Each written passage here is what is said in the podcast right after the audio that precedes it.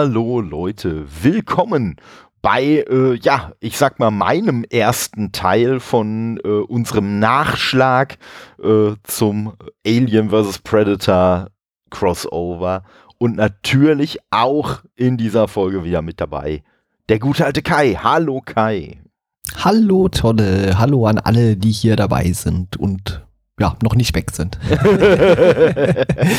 ja, ich sag mal, äh, hier, hier hören jetzt nur noch die ganz harten Hardcore-Zuhörenden äh, zu. Vermute ich jetzt einfach mal, behaupte ich einfach mal. Ähm, aber wer weiß, äh, inwiefern die Strahlkraft von den Predator-Folgen noch äh, weiter wirkt, äh, die ja doch äh, wirklich exorbitant gut bei euch angekommen sind. Und äh, ja, wir haben auf jeden Fall auch noch Spaß dran, die Filme zu besprechen, auch wenn jetzt heute ich würde mal sagen, ein eher unspektakulärer Vertreter der äh, Filme äh, besprochen wird.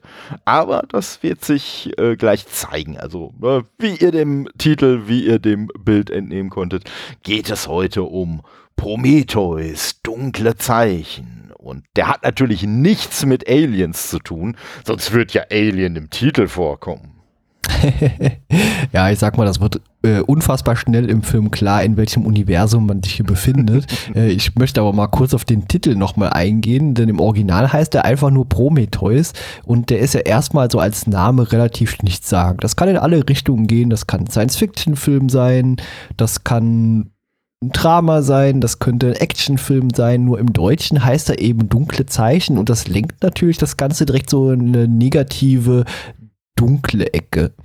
Ja, und sorgt dafür, dass ich mich diverse Male schon versprochen habe und äh, ihn zu dunkle Zeiten gemacht habe. Also. Das ja, das ist quasi GZSZ des Weltraums. Genau. Äh, dunkle Zeiten, schlechte Zeiten. genau, genau. Im Alien-Universum wird nicht zwischen gut und schlecht unterschieden, sondern zwischen gut und dunkel. Genau. ja, das würde durchaus passen. Ja, ich sag mal, und, also für uns ja schon mal im, im Vorfeld, äh, als wir, ne, und den Film haben wir ja beide auch schon mal gesehen. Das war jetzt für uns beide ein Rewatch. Aber wir haben natürlich beide auch noch als besonders dunkles Zeichen äh, haben wir beide für uns natürlich einen Darsteller direkt in der Riege gehabt. Und nein, wenn ihr jetzt an Idris Elba denkt, dann mal ab aus der Gosse mit euren Gedanken. Wir meinen Guy Pierce. Ja, unser Lieblingsbuckelfips. Richtig. Und ja, äh, ich habe ja im Vorfeld, habe ich ja noch äh, gemutmaßt, dass er ja diesmal nur ein alter Fips ist, aber letztendlich ist er da auch wieder latent bucklig. Ja, äh, um äh, jetzt, das soll jetzt keine Beleidigung an den Schauspieler Guy Pierce äh, sein, sondern nein, nein. Äh, auch nicht an Bucklige. Nein, überhaupt nicht. Also äh, ich glaube, wenn man erklärt haben möchte, was wir damit meinen, sollte man mal unsere äh, Aufnahme zum Iron Man, Iron Man 3, glaube ich, anhören. Genau. Ja, ja. der, der war's. Und äh, ja, und ich sag mal, wir haben einfach beide eine, eine irrationale Abneigung gegen Guy Pierce. Also weiß ich nicht, der ist mir einfach unsympathisch, äh, liegt jetzt gar nicht an seiner schauspielerischen Leistung oder sonst was und es gibt ja. halt einfach manchmal so Leute. Es gibt ja auch einen, den du überhaupt nicht magst und der in diesem Film quasi auch dabei war, nur halt unter äh, anderem Namen, sage ich mal, weil äh, der äh, Darsteller Logan Marshall Green wird von mir ja auch immer liebevoll nicht der Tom Hardy genannt, weil er eigentlich aussieht wie Tom Hardy, es aber nicht ist. Ja, stimmt. ja. ich sag mal, also äh, der Film wurde wieder gemacht, also Regie geführt hat Ridley Scott, der ja auch schon uns den wunderbaren ersten Alien-Teil ja, dahin gezaubert hat, sage ich mal. Ja. Deswegen war die Erwartungshaltung jetzt im Vorfeld nochmal relativ hoch meinerseits, obwohl ja, ich habe den Film vor ein paar Jahren erstmalig gesehen, hatte aber zu dem Zeitpunkt eben noch keinen der Alien-Filme gesehen, mal abgesehen von Alien vs. Predator und wusste eben auch überhaupt nicht, was ich mir da angucke. Das war für mich lange Zeit einfach nur ein Sci-Fi-Film, wo dann irgendwie so Body-Horror-Elemente mit drin waren. Mhm. Ja, genau. Ne? Und äh, ich sag mal, dementsprechend war man zumindest guter Dinge, äh, dass es ja, sag ich mal, auf einem handwerklich guten Level äh, einfach äh, jetzt weitergeht oder beziehungsweise ein Prequel kommt. Ähm, und ich sag mal, handwerklich kann man ja auch dem Film wirklich nichts vorwerfen. Also an der Regie habe ich auch überhaupt nichts zu kritisieren. Nein, nein. Ganz, ganz im Gegenteil. Das ist alles wirklich toll gemacht. Ich würde es aber gar nicht ähm, so Prequel nennen, sondern fast eher ja, so ein Reboot. Also irgendwie werden Dinge auch neu gemacht. Das auf ja, ja, jein. Also äh, da grundsätzlich gebe ich dir recht, ja.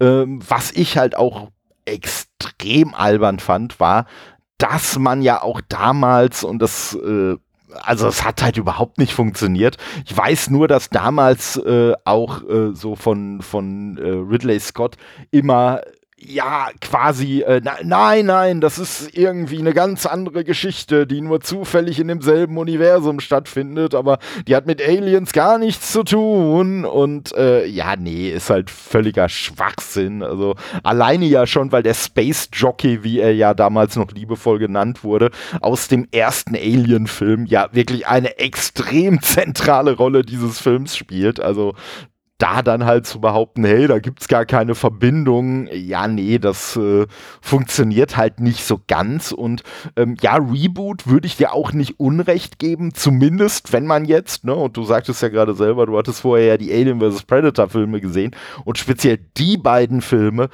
ergeben natürlich äh, nach Prometheus gar keinen Sinn mehr. Ja, deswegen würde ich fast wirklich sagen, das ist eigentlich so, ein, so eine Art Reboot. Man will dies ehemalige Story nochmal komplett neu erzählen. Ob sie das gut tut, ja, das ist aber ja eine andere Frage.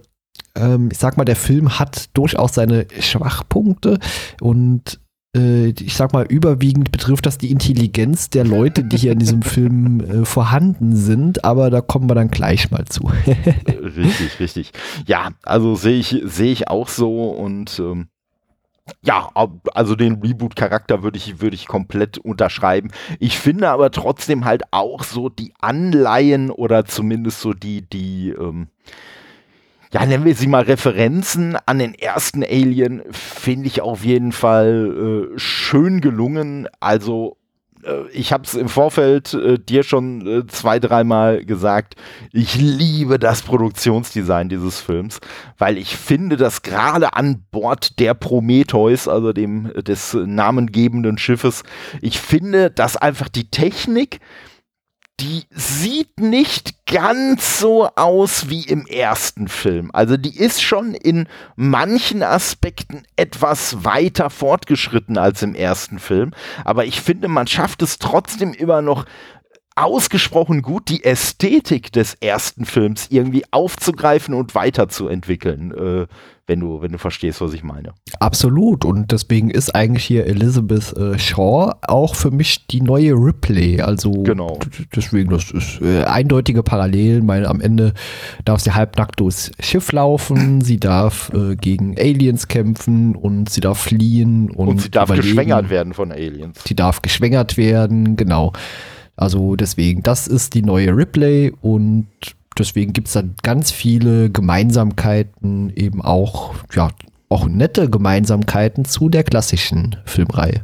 Absolut, absolut. Also äh, äh, speziell hervorheben möchte ich auch die, die, Anzüge, die ich super gemacht fand. Oh ja. Die, die auf der einen Seite halt sehr, sehr zeitgemäß sind, ne, weil so, so schmal geschnittene äh, Raumanzüge und so, äh, das, das äh, äh, kannte man ja damals so in der Form gar nicht. Also wenn man sich noch so überlegt, ne, in was für ein, in was für ein Kartoffelsack sich halt äh, Ripley damals da so geschmissen hat, ne, da hätten ja zwei Riplays reingepasst. Das wäre jetzt bei den aktuellen Anzügen nicht äh, so gut gelaufen. Aber auch diese komischen, ja, so, so, ich weiß gar nicht, ob sie aus Leder sind, aber die so aussehen wie so Leder-Flugkappen, die sie dann in den Helmen noch aufhaben und so. Also das war schon alles, das hat schon alles so ein bisschen so, so einen Retro-Touch gehabt. Auf der anderen Seite hat man dann aber halt auch, äh, ja, Science Fiction halt natürlich irgendwelche Hologramme wieder gehabt und so ein Kram. Also äh, ja, da war man dann doch bei manchen Aspekten wieder ein bisschen technisierter unterwegs.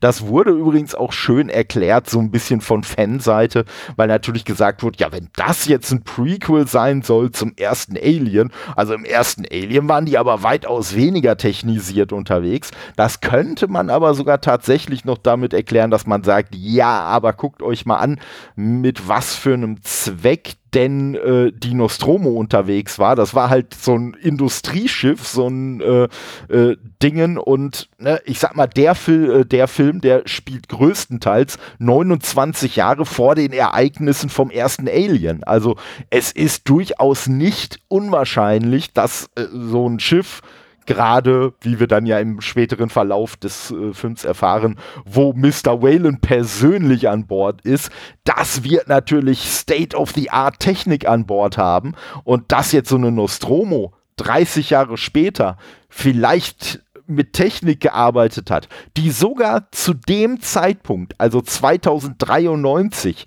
schon veraltet gewesen ist und 29 Jahre später natürlich noch mehr veraltet war, äh, das ist ja gar nicht so unwahrscheinlich. Ne? Also ja, also ich, ich, es ist natürlich albern, das zu vergleichen miteinander insgesamt. Also klar ist das im selben Universum, aber mhm. für mich ist es eben komplett so dieser Reboot-Charakter. Deswegen, das ist dasselbe Problem, das es auch hier bei den Neuauflagen äh, Star Trek Discovery gibt. Die mhm. Discovery spielt ursprünglich im selben Zeitalter wie die Ur-Enterprise mit Kirk und Spock und dass das technisch irgendwie so ein bisschen merkwürdig ist, dass die so hochmodern ist.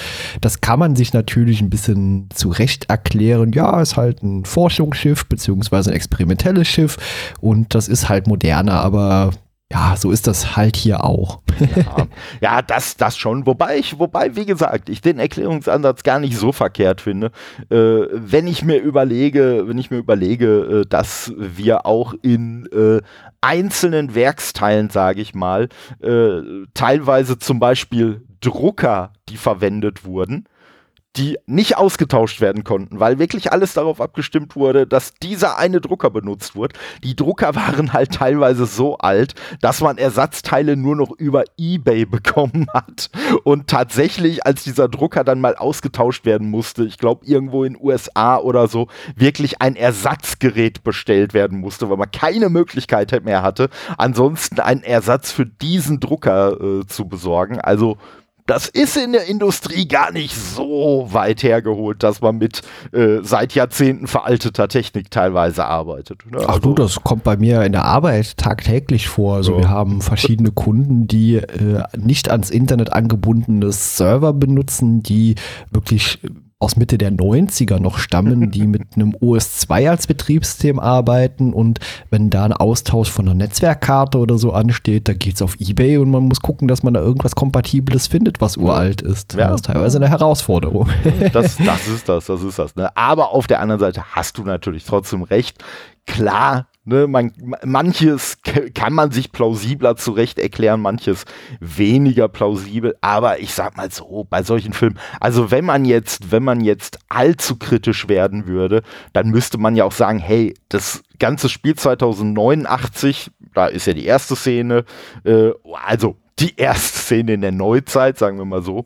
Ähm, äh, und 2093, äh, und wenn ich mir so angucke, ähm, ich sag mal, David, der äh, Auton an Bord, äh, der hat ja eine bemerkenswerte Fähigkeit, dass er sich ja scheinbar irgendwie so in die, in, in die äh, Erinnerungen, Träume oder was äh, von Elizabeth Shaw reinhacken kann. Was ich dann aber wieder spannend finde, ist, was für ein komisches Grisselbild da rauskommt. Also hat der keine Technik, das Ganze irgendwie auf eine schöne Auflösung äh, zu machen mit vernünftigen Farben und so. Also ne, es ist ja ohnehin nur ein hochgerechnetes Bild. Also da hätte er doch auch draus machen können, was er will. Also ne, ist natürlich auch Schwachsinn. Ähm, aber ich sag ja, also wenn wir jetzt schon anfangen würden zu überlegen, wie äh, plausibel jetzt zu welchem Zeitpunkt welche Technik ist oder nicht, naja, ich glaube, dann kommen wir ganz schnell an einen Punkt, wo man sich so einen Film einfach besser nicht mehr angucken sollte. ja, definitiv. Also Klar, man fliegt da ja auch in den Weltraum, Billionen von Kilometern. In der Regel sollte man davon ausgehen, äh, dass man dann die Elite der Wissenschaftler mitnimmt, aber man nimmt einfach die größten Flachpfeifen mit, die man äh, irgendwie auftreiben konnte. Da mag ich vor allem hier Fifield und Milburn erwähnen, oh, ja. die ich im Laufe des Films einfach nur noch Fifi und Mill genannt habe, weil äh, die konnten offenbar dieses wurmartige Wesen, das sie als reptilähnliches Wesen identifiziert haben. Ich weiß nicht, ab dem Zeitpunkt konnte ich denen ihre Wissenschaftlichkeit nicht mehr nachvollziehen oder ja, glauben. Ja, ja, also vor allen Dingen zu Milburn habe ich eine Frage. Also ich weiß nicht, ne, also, äh, es kann durchaus sein, dass ich es falsch verstanden habe, wirklich akustisch. Aber habe ich das, äh, also hast du das auch so verstanden, dass Milburn Biologe sein sollte? Ja. Okay, weil ich sag mal so, ich bin jetzt weder Biologe noch Zoologe noch äh, halte ich Reptilien bei mir zu Hause. Aber wenn ich einer komplett fremden Lebensform gegenüberstehe, diese fremde Lebensform sich vor mir aufbäumt und wenn ich ihr näher komme, auch noch versucht, ihre Fläche zu vergrößern, dann würde ich persönlich das mal so interpretieren, dass sich diese Lebensform in irgendeiner Form von mir äh, bedroht fühlt und quasi jetzt so in Angriffsstellung geht und ein wenig versucht durch, äh, ich sag mal, imposantes Auftreten mich in die Flucht zu schlagen. Ja, deswegen, und da musste ich ja auch dran denken. Wie gesagt, erstens, wie kommt ihr da drauf, dass das ein reptilähnliches Wesen ja. wird? Also, äh, da, da habe ich ja überhaupt nichts Reptilienartes dran gesehen. Und ja, dann verhält sich das wie so eine Kobra, weißt du? Richtig.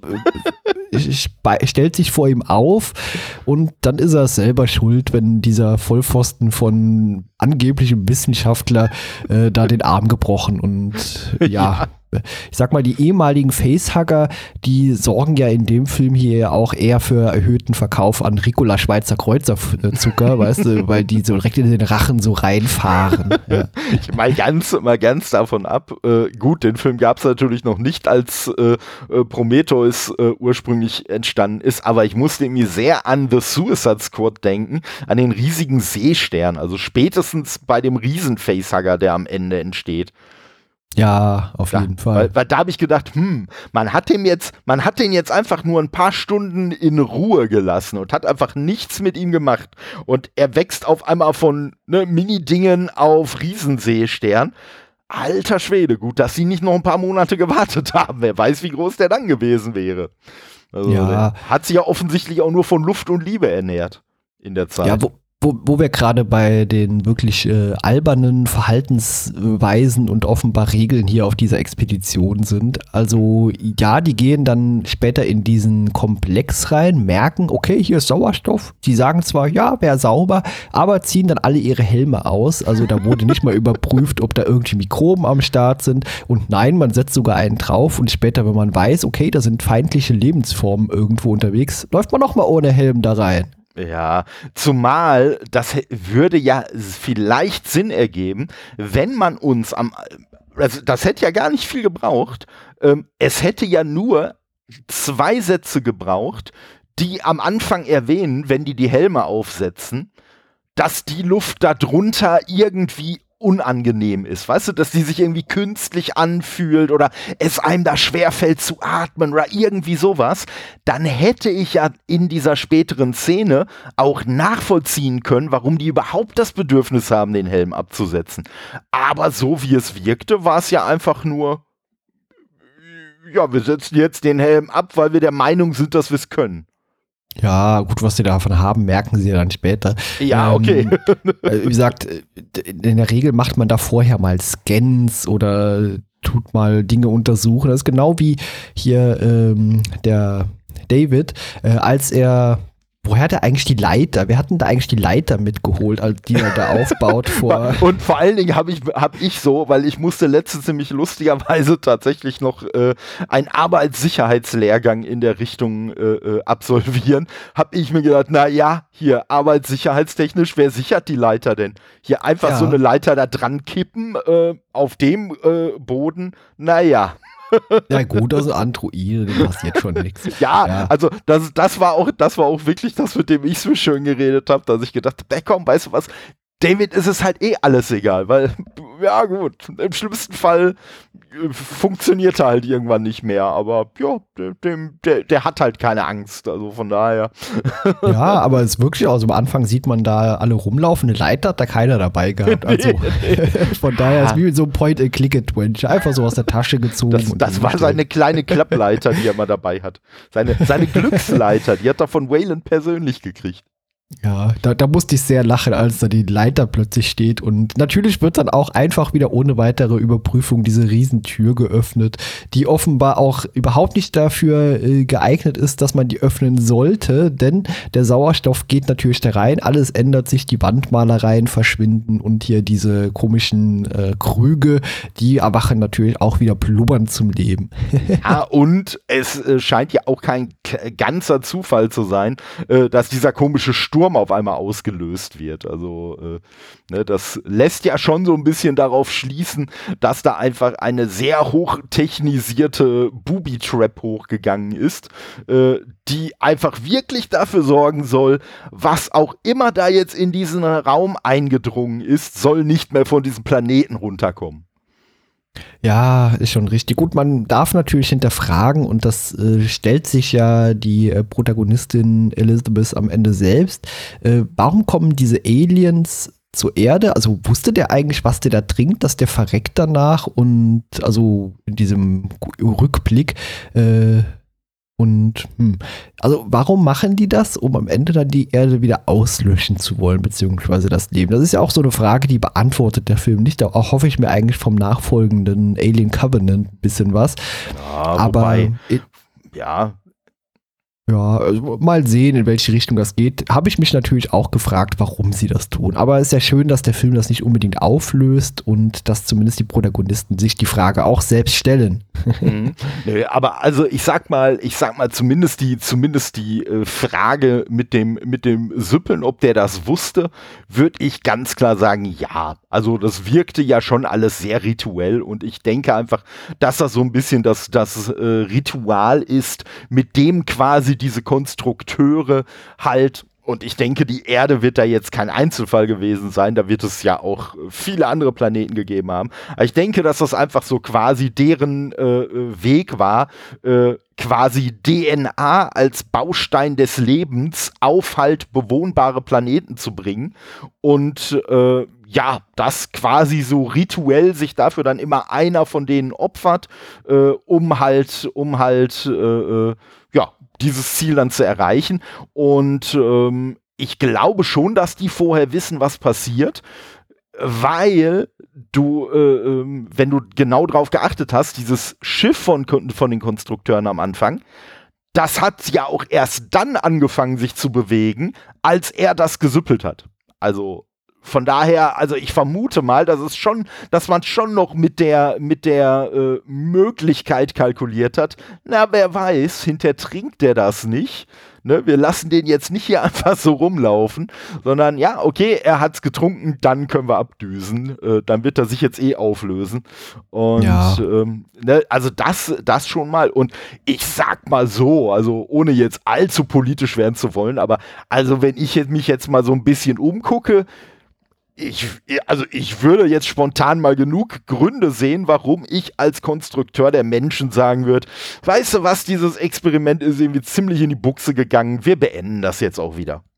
Ja, aber warum schicken sie dann hier irgendwelche Aliens oder so und werfen nicht eine Bombe drauf oder so? Also ich weiß nicht, ich habe verschiedene Aspekte dieser äh, Spezies nicht verstanden. äh, auch Dinge, die erst so sehr clever wirken, wo ich denke, oho, zum Beispiel das Raumschiff mit Hilfe von Flötentönen zu steuern, ist ja, wenn man ein bisschen drüber nachdenkt, so die lächerlichste Art und Weise, wie man sowas steuern kann. Ja, vor allen Dingen Flötentöne und Knöpfchen.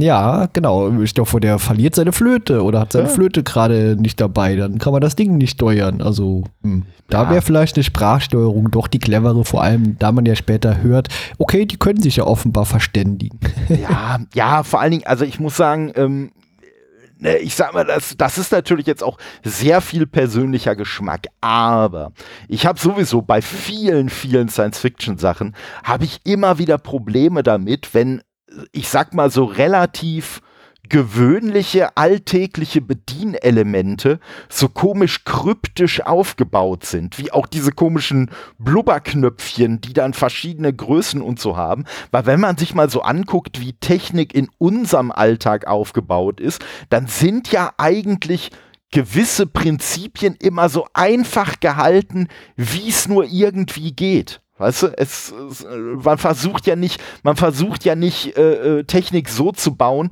dass man da ein gewisses Spezialwissen für braucht, um die zu benutzen, sondern was weiß ich, ein Lichtschalter, selbst wenn du nicht weißt, wie ein Lichtschalter geht, ja, dann drückst du da halt einmal drauf, wenn das so ein komischer äh, Schalter ist, der nach oben oder unten kippt, dann betätigst du den vielleicht auch mal in zwei verschiedene Richtungen. Ja, und dann macht er halt irgendwas oder er macht halt nichts oder eine Tastatur ich sag mal so, auch, äh, äh, ne, wenn, wenn eine heutzutage bei uns handelsübliche Tastatur in einem Science-Fiction-Film auftauchen würde, dann würden da einfach keine Buchstaben und keine Zeichen draufstehen. Dann hätte man einfach nur Tasten, so nach dem Motto, ja, wer das benutzt, der wird schon wissen, was man mit welcher Taste auslöst. Ja, nee, das merkt sich halt keine Sau. Und äh, das ist eh dann immer so ein bisschen ein Problem, was ich immer mit so Klamotten habe, wo ich sage, kein Mensch würde so eine Technik so komisch kompliziert machen, sondern nee, man würde einfach die einfachste Lösung irgendwie finden und bei der würde man halt bleiben. Ja, also wie, vor allem, ich glaube, da hat einer von den Aliens mal irgendwie Probleme mit Herpes oder so, weißt du, der kann halt gerade nicht flöten an dem Tag oder äh, keine Ahnung. Also wie gesagt, das sind ja auch so Dinge, über die ich durchaus mal nachdenke, weißt du. Schöner ja. Gedanke auf jeden Fall. Sehr weitsichtig ist das zumindest nicht. Also wie gesagt, wenn man so eine Tastatur hat und ich habe Schmerzen an einem Finger, ja, habe ich immer noch neun andere, mit denen ich das Ding bedienen ja. kann. Oh, ja, aber naja. Ja, oder, oder was weiß ich, ne? Du hast mal Lungenentzündung, kannst nicht mehr pusten oder so. Auch ja, eine genau. Möglichkeit. Genau. Also, ja. Ja. Oder, ne? Ich sag mal so, so Tasten zum, zum Drücken. Ähm, ja, wenn, wenn so eine Zivilisation schon so hoch technisiert ist, dann wäre es ja vielleicht auch pfiffiger, irgendwas auszusuchen, was man vielleicht gar nicht mehr anfassen muss. So alleine aus so solchen Schutzgründen. Ne, Wäre ja, ja, auch schon mal eine Möglichkeit. Aber ah, gut, aber ich glaube, die sind ja auch nicht die hellsten Aliens, äh, die man irgendwie da draußen finden kann. Ich sag mal, die, In Intelligenz in diesem gesamten Universum, das haben wir auch bei alten, bei den anderen Alien- und Predator-Filmen schon gemerkt, die ist nicht sonderlich hoch. Also das muss irgend so ein Paralleluniversum von unserem sein, in dem das alles abläuft. Ja. ja, aber das Spannende ist halt, äh, dass, dass diese Unintelligenz aber immer noch dafür reicht, in den Weltraum zu kommen. Ja, das reicht. Aber ich sag mal, wenn später dieses Alien-Schiff dann die Bruchlandung macht und man statt links und rechts einfach geradeaus äh, an der Längskante, wo das Ding runterkommt, entlang läuft, hm, naja, da war es das mit der Intelligenz wieder. ja, ja. Also ich fand, ich fand das sowieso schon, ich fand das sowieso schon geil, auch als die an dem Planeten angekommen sind. Die haben doch, die haben ja dieses offensichtlich, ich sag mal, ziemlich hochentwickeltes Scan-System, mit dem sie ja auch direkt äh, äh, scannen können, wie ist hier der höchste Berg und irgendwelche Klamotten. Und so eine komische Aufreihung von irgendwie, ich weiß nicht, zehn Gebäuden, die hintereinander stehen. Dafür ja. muss unser Holloway erst zu irgendeinem Fenster rennen und er, er bezieht sich ja noch nicht mal auf die Gebäude. Die Szene habe ich extra zurückgespult. Er bezieht sich ja nicht mal auf die Gebäude, sondern nur auf diese Linien, die auf dem Boden sind. Und sagt dann, oh, hier, bla bla bla, ne, hier äh, in der Natur keine geraden Linien. Das muss irgendwer absichtlich gemacht haben.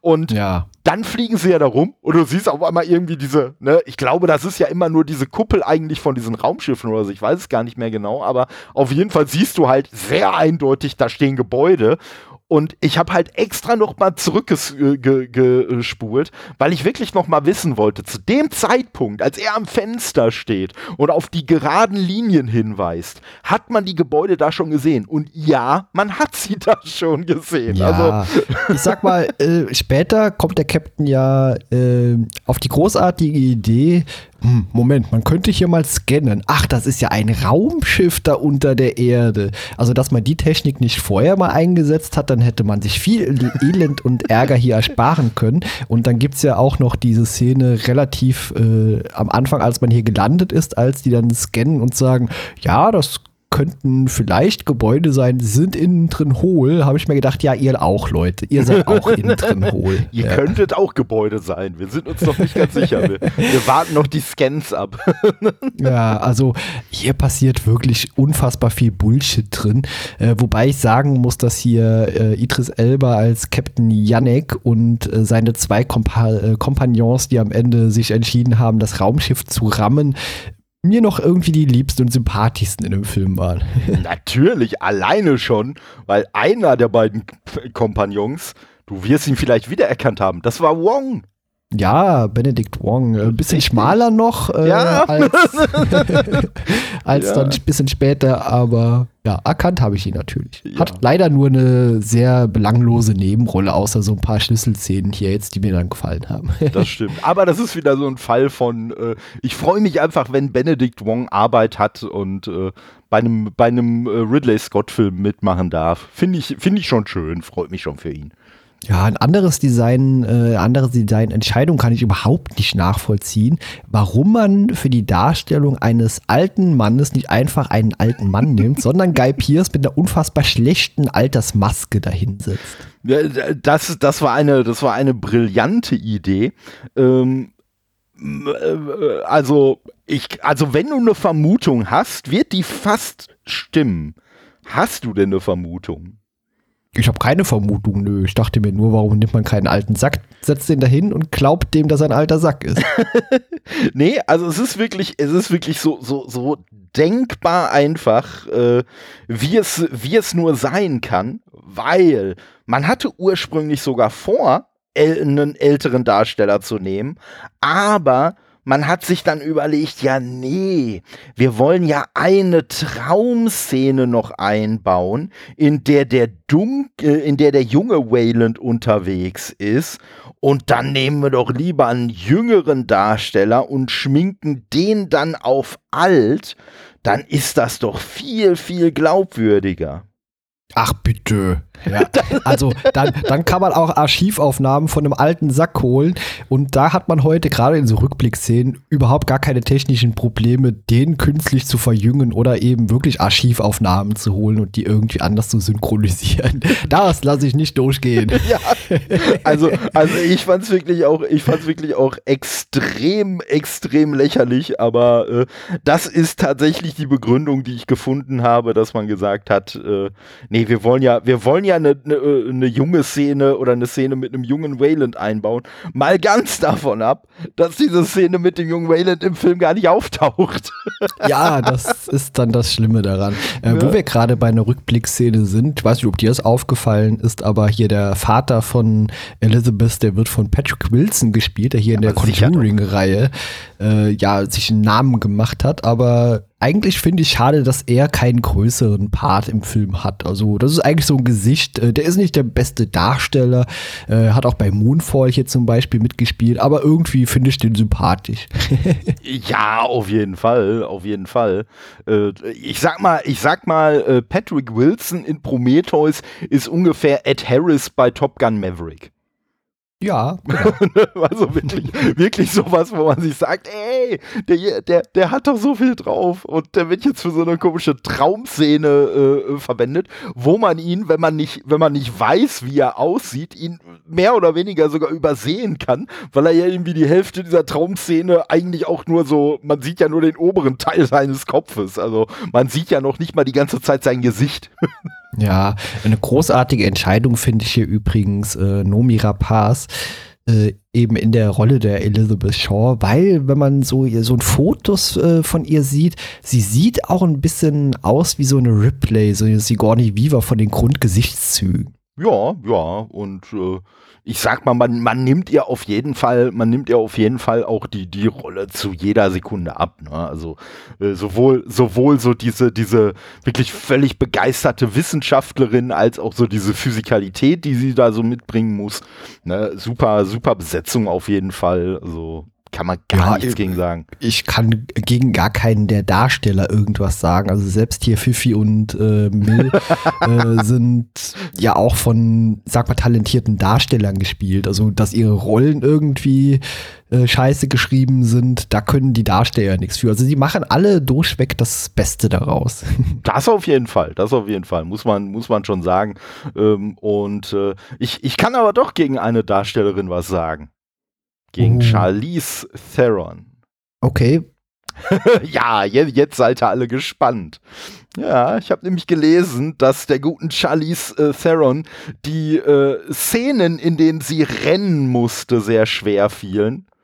Weil ich weiß nicht, ob sie immer noch raucht, aber sie zu dem Zeitpunkt wohl nicht äh, unfleißig geraucht hat und deswegen eine ganz schlechte Puste hatte. Also uh, okay. böse, böse Charlies, wenn du uns zuhörst, und warum solltest du nicht?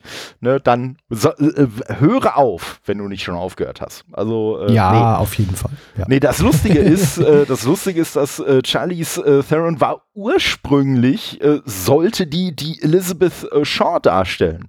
Das hat aber wohl aus Termingründen nicht hingehauen deswegen wurde dann äh, die gute Frau Rapaz äh, besetzt und äh, als äh, Charlize dann hinterher doch wieder Zeit hatte, haben sie gesagt, ey, wir haben da doch noch diese Rolle von Meredith Vickers, die könntest du doch auch spielen und ich finde, die äh, stellt sie auch schon wirklich äh, super, super dar.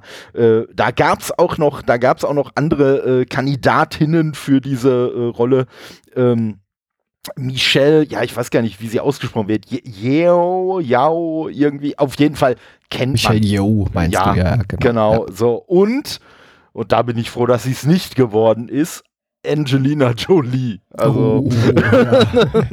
Dann hätte ich wieder ein ganz besonderes Verhältnis zu dem Film gehabt, ja. Ja, ja. Ähm, ich sag mal so, äh, Charlie Theron natürlich super in der Rolle, aber in der Rolle der Elizabeth Shaw, glaube ich, da hätte sie gar nicht so gut reingepasst. Ich, Finde also, ich auch.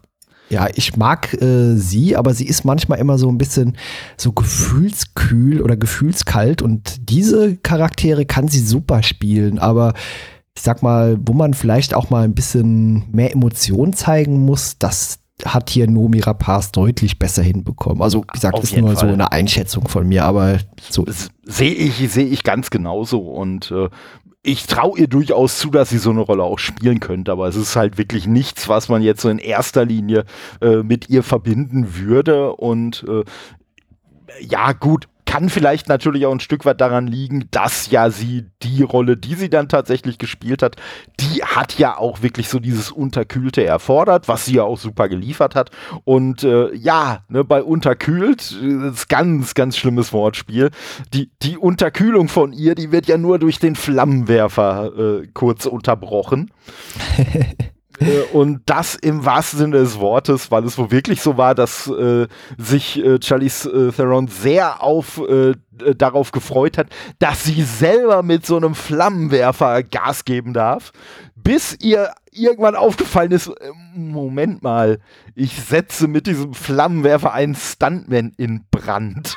so, da, da war ihr das Ganze wohl doch nicht mehr so ganz geheuer und deswegen so ein bisschen dieser schockierte Gesichtsausdruck von Meredith Vickers, als sie äh, dann halt den äh, äh, äh Fifield ist es, ne? Der dann, der dann. Ne, der Fifi kommt später wieder zurück. Das ist zu dem Zeitpunkt, als sie hier äh, den, den, den Speck äh, rösten darf, ist das hier dieser äh, Freund von Elizabeth. Ah, stimmt, stimmt, stimmt, genau, genau. Ne, und äh, ja, aber als sie ihn dann, als sie ihn dann äh, rösten darf, da äh, ja, dieses, dieser, dieser äh, Schock, dieses leicht so Entsetzte in ihrem Gesicht war halt nicht gespielt in dem Moment, sondern äh, das war halt wohl wirklich so diese schlagartige Erkenntnis, oh nein, da steht ja ein Mensch vor mir. Mhm, ja, also klar, äh, ist ja so eine komische Szene, also mit diesem Flammenwerfer. Also ich sag mal, klar, Flammenwerfer, das mag cool sein, ist natürlich auch wieder eine Hommage an die alten Alien-Filme, weil Ripley das ja auch getan hat. Und allerdings haben die ja auch irgendwie Schusswaffen an Bord. Das sieht man ja auch später, ja. da wenn äh, Fifi äh, da hingerichtet wird äh, mit Flammenwerfer und Schusswaffe. Und äh, hier der Freund von Elizabeth, äh, der entscheidet sich ja auch freiwillig dafür zu sterben und wählt dann eben so die schmerzhafteste und abartigste Art zu sterben, nämlich vom Flammenwerfer gerüstet zu werden. Ja. Also das muss ich sagen, das verstehe ich auch nicht. Ich kann ja verstehen, dass man vielleicht sagt, so aus Gründen der Kontaminationseindämmung muss man die Leiche verbrennen oder sollte sie verbrennen. Okay. Aber man kann ja aus ihm auch erst eine Leiche machen und ihn dann verbrennen. Ja, wäre, wäre ne, ich sag mal, wäre, wäre nicht ganz so schmerzhaft, ja. Aber ich muss sagen, in der Szene, er hat sich ja auch ein bisschen arschig benommen. Weil, ganz ehrlich, er hätte auch einfach da auf der, auf der komischen Erde stehen bleiben können, hätte sich da verbrutzeln lassen können. Nee, der muss erst noch da auf diese Laderampe gehen, damit sie ihn dann hinterher noch wegfegen müssen, oder wie? Nee, nee, nee, auch nicht nett von ihm. Also, vielleicht hat ja. das ein bisschen verdient. Oder zumindest herausgefordert was war das überhaupt, dass Fifi wieder irgendwie lebendig war und dann so als Mutantenmonster wieder zurückkam? Weil das ist so ein Aspekt, den habe ich jetzt irgendwie innerhalb von diesem Alien-Universum überhaupt nicht verstanden.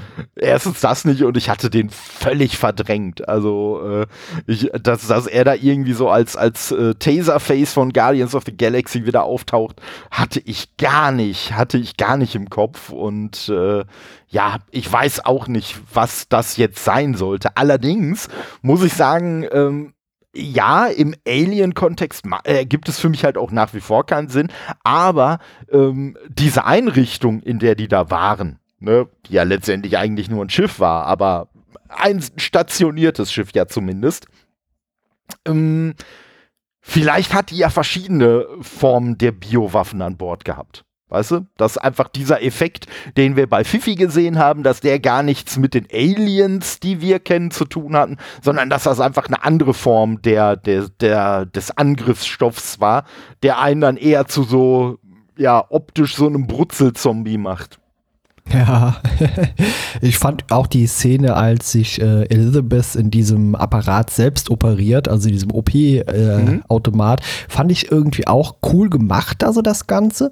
Allerdings äh, die, dieser Greifarm, der wie so ein Teddybär-Automat dann äh, von oben runterkommt, um das Alien genau so auch aus ihrem Bauch zu fischen, da habe ich mich gefragt, macht dieser Automat, also dieser OP-Automat auch irgendwas anderes oder krapscht der nur irgendwas raus? Weil ich finde irgendwie die die Wahl der Instrumente, die zur Verfügung stehen, so ein bisschen merkwürdig. Ja, der, der, der holt immer nur den Hauptgewinn raus. ja, das, ist, das war schon ein bisschen merkwürdig. Aber ich muss sagen, was ich ja in der Szene von ihr extrem cool fand, war, ne, dass sie ja erst da zu dem Automaten hingegangen ist mit, hier, mach mal einen Schwangerschaftsabbruch und dann, ja, nee, sorry, ne, wir sind hier nur auf Männer kalibriert.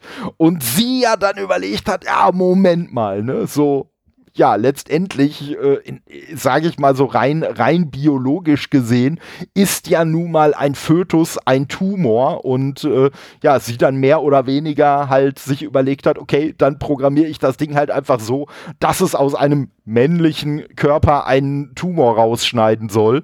Und äh, ja, dann bin ich ja diesen Fötus auch los. Ja, aber den Tumor entfernt man auch nicht, indem so eine Greifarm runterkommt nee. und der den einfach schnappt und rauszieht. Also, hm. ja, okay, ich sag mal, also, ne, äh, also den, den Greifarm macht es dadurch nicht plausibler, das stimmt. Also, ich wollte nur ihre gute Idee mal äh, gelobt haben und naja, gut, also wie realistisch das jetzt ist, dass sie dann mal eben die Nabelschnur von diesem Ding mal eben einfach nur so abreißt aus sich raus hm, okay.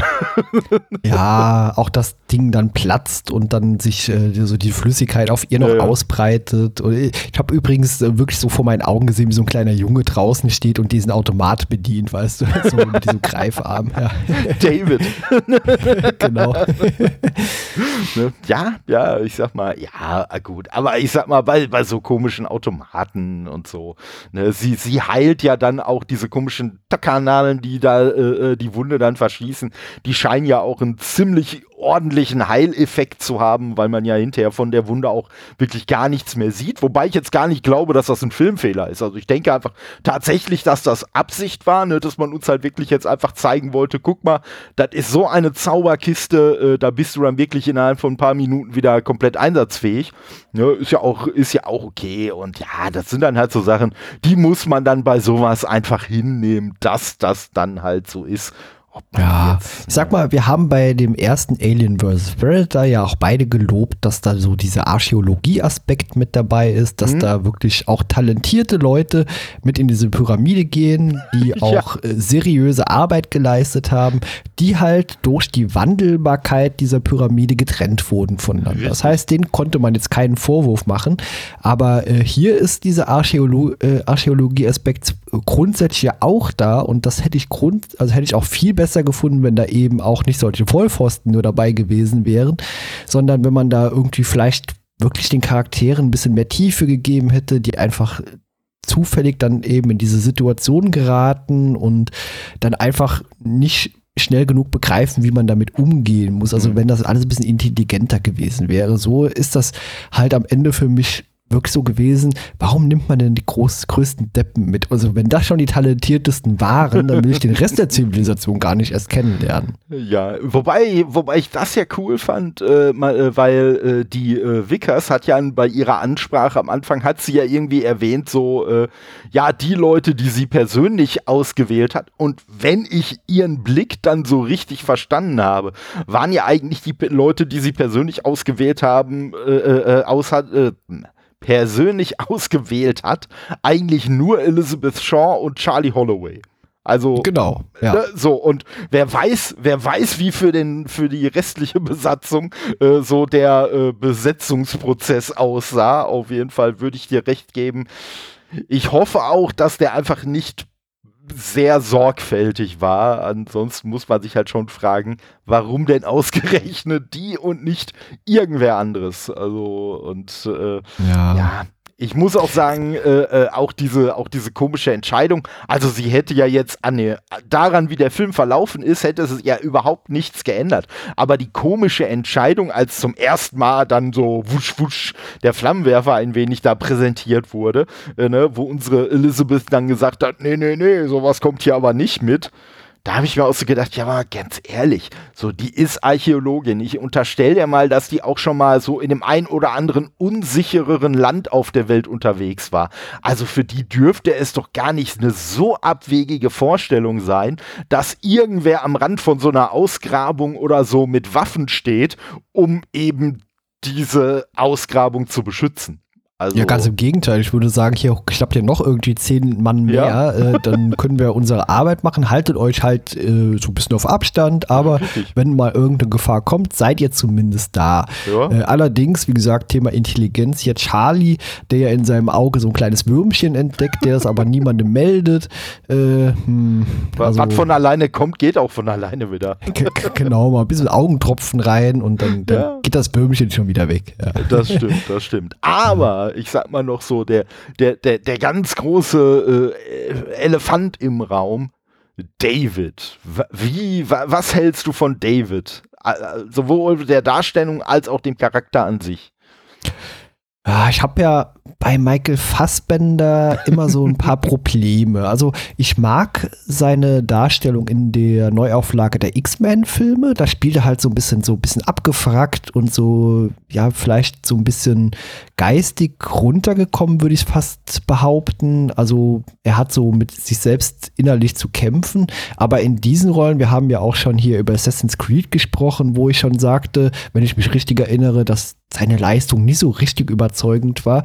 Er spielt hier zwar einen Androiden, aber irgendwie, hm, ich, ich weiß nicht. Äh, sag du mir, was du von ihm hältst. Ich kann nicht mehr in Worte fassen, was ich von ihm halte. Nee, ich, ich muss sagen, also ich fand, ich fand seine Darstellung ein bisschen zu äh, antagonistisch, sage ich mal weil so es es kam die ganze Zeit so aus meiner Sicht, es kam immer so eine passive Aggressivität raus, egal was er gesagt hat, was ja sicherlich auch zu seinem Charakter gepasst hat. Aber was halt aus meiner Sicht äh, in der Situation eben nicht von seinem Charakter hätte kommen sollen. Weißt du, was ich meine? Mhm. Ja, ja.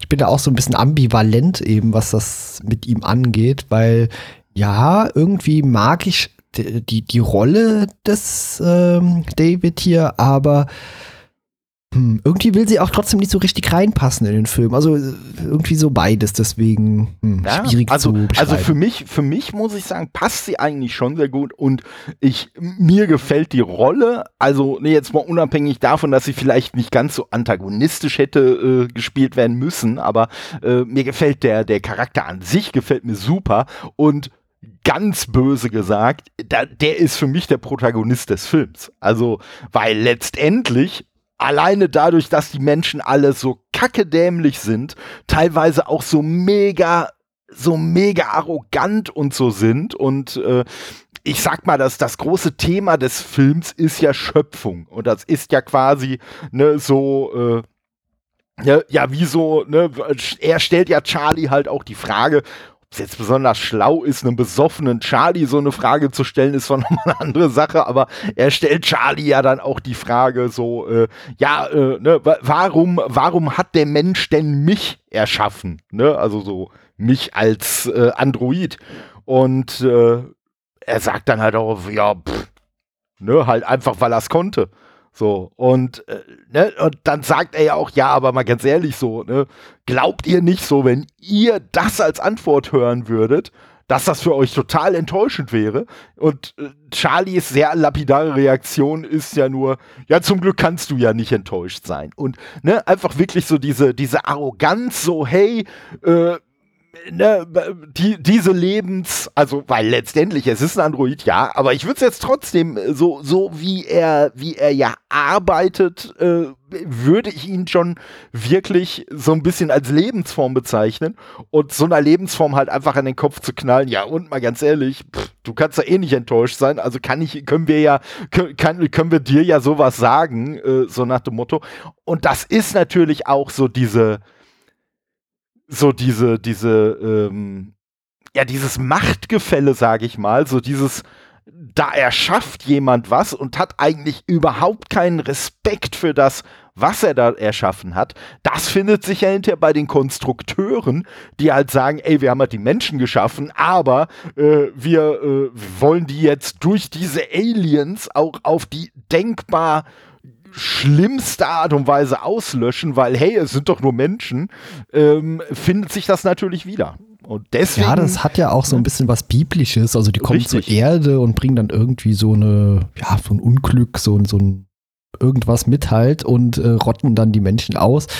Und ja, schwingt natürlich den ganzen Film über so mit. Wobei, ich, Oh ja. warum, warum pennen die Aliens jetzt genau? Warum sind die auch im Kälteschlaf? Also, weiß nicht, wurde uns das erklärt? Nö, oder? Nee, aber äh, wo du den Aspekt gerade bringst, da, da kommt wieder, da kommt wieder mal, meine neue Spezialrubrik zum Tragen, wie der Film auch hätte sein können.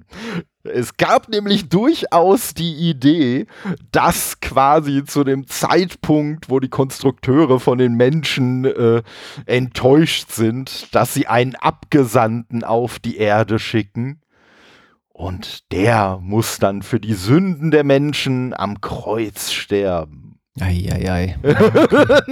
Also man hatte halt ernsthaft vor, äh, äh, uns zu erzählen, Jesus Christus ist einer der Konstrukteure gewesen. Und ich sag mal, wie so häufig an dieser Stelle, gut, dass sie es dann doch nicht so gemacht haben. Also, Ja, zumal man dann irgendwie ein sehr großes Kreuz benötigt hätte, denn diese Konstrukteure sind ja auch gefühlt 3,50 Meter groß. Ja. das, das wäre halt auch nochmal so eine Sache gewesen. Ne? Und Ja, äh, ich stelle mir vor, wie dann so ein Jesus äh, hier beim letzten Abendmahl da sitzt, irgendwie, weißt du, der, der, der braucht einen extra großen Stuhl und der Tisch ist auch ganz groß, während Ja, alle anderen ganz klein so daneben sitzen.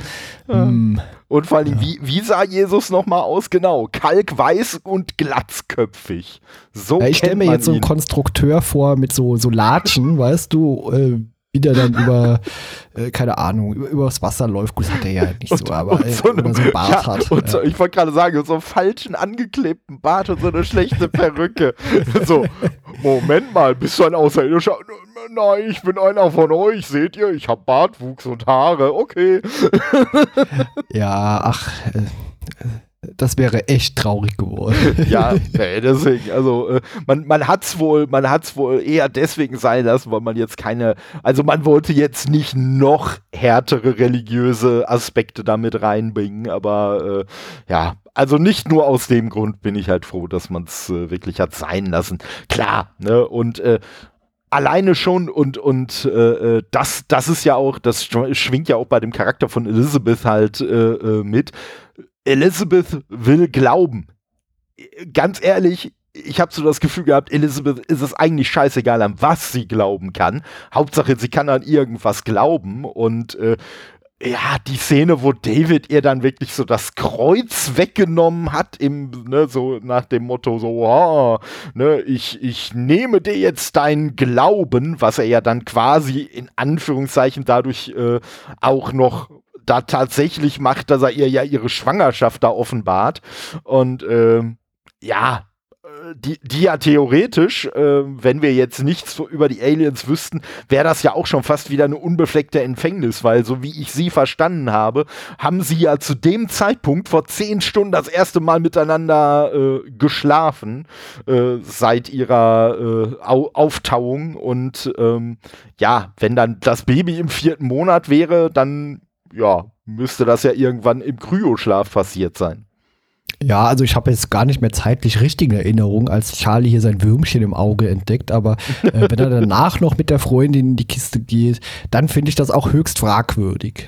Ja, ja, das, das, Lustige ist, das ist mir aber leider gar nicht selber aufgefallen, ich habe es aber hinterher gelesen, ähm, da habe ich gar nicht so genau drauf geachtet, dass in der Szene, wo er mit dieser Rose ankommt, ähm, sie sich gerade ein Hologramm von halt diesem verstorbenen Konstrukteur anguckt und er dann quasi genau so in das Hologramm Reintritt, dass er quasi in einem Sarkophag dieses Konstrukteurs liegt. Ne, so optisch gesehen. Und ja. äh, ne, also auch da schon wieder ganz subtiles Foreshadowing, dass er quasi den Tod mit sich bringt und so. Also äh. ja. Am Ende ist es ja so hier, Wayland ist natürlich auch an Bord und äh, dann darf er noch dieses höchst lächerliche G-Konstrukt bekommen, damit er laufen kann.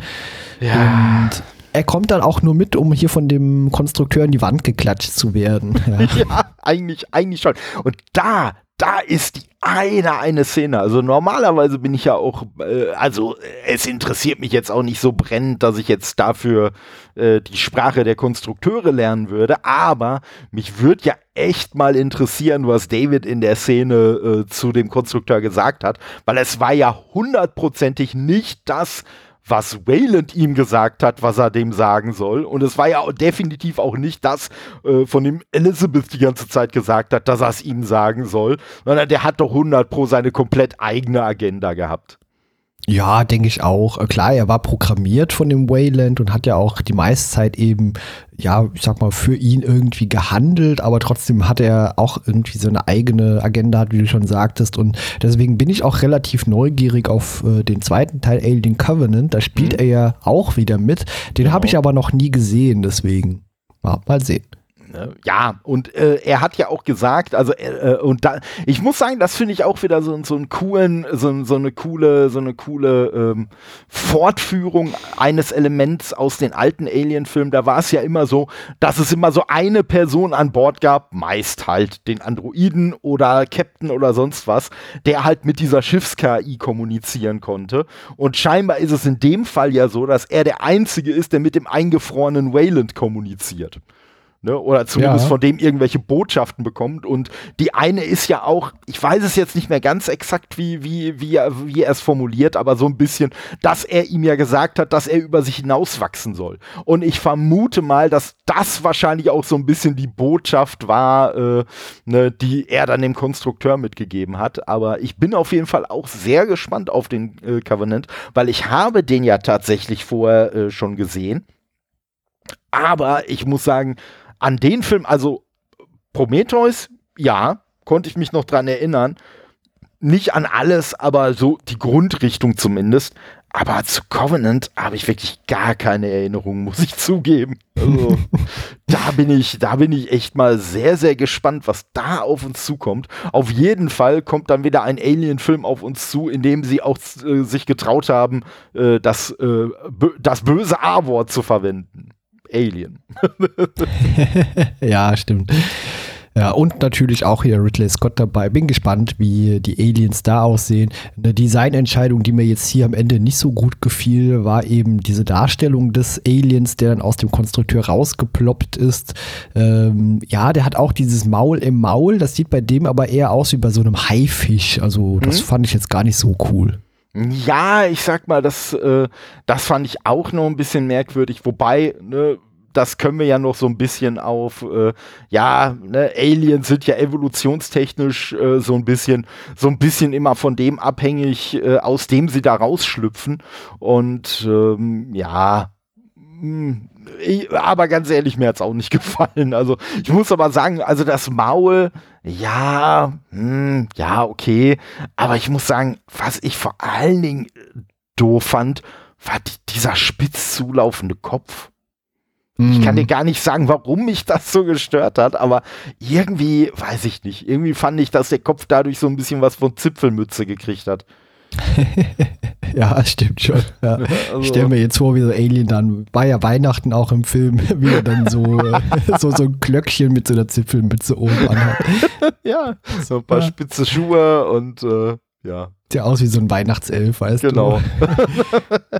ja, ich bin auf jeden Fall auch mal gespannt, aber ja, wie gesagt, also der Film an sich, ne, wie gesagt, ich fand ihn, ich fand ihn nett, er war in Ordnung, er hat ein paar interessante, ein paar interessante äh, Gedanken aufgeworfen, fand ich, und äh, hat aber letztendlich keine Frage, die er gestellt hat, auch wirklich beantwortet.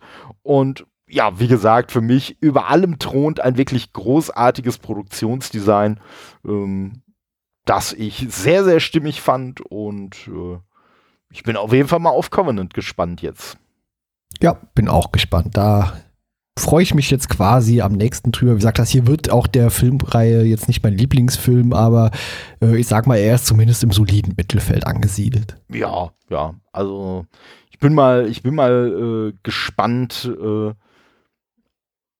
wenn wir dann, wenn wir dann am Ende noch mal so ein wenig Bilanz ziehen und die Filme so nach Reihenfolge einordnen, da bin ich schon mal gespannt, wie da, wo, wo da welche Filme landen werden. Oh ja, da bin ich auch gespannt. Von daher. Ja, dann auf jeden Fall erstmal äh, danke den Zuhörenden, danke dir. Nicht vergessen, am Mittwoch kommt die nächste äh, Folge Alien vs. Predator da wird's dann, da wird's dann äh, ja sehr hybrid werden, sage ich mal. ähm, lasst euch, lasst euch überraschen. Wir lassen uns auch überraschen, was wir von dem Film gehalten haben werden. Und ähm, ja, von daher, ne, dann dafür geht's natürlich dann wieder ab zum Retrocast. Und äh, ja, dann sage ich mal bis Mittwoch und hier dann nächsten Sonntag Alien Covenant. Ciao. Genau. Vielen Dank. Bis dann. Tschüss.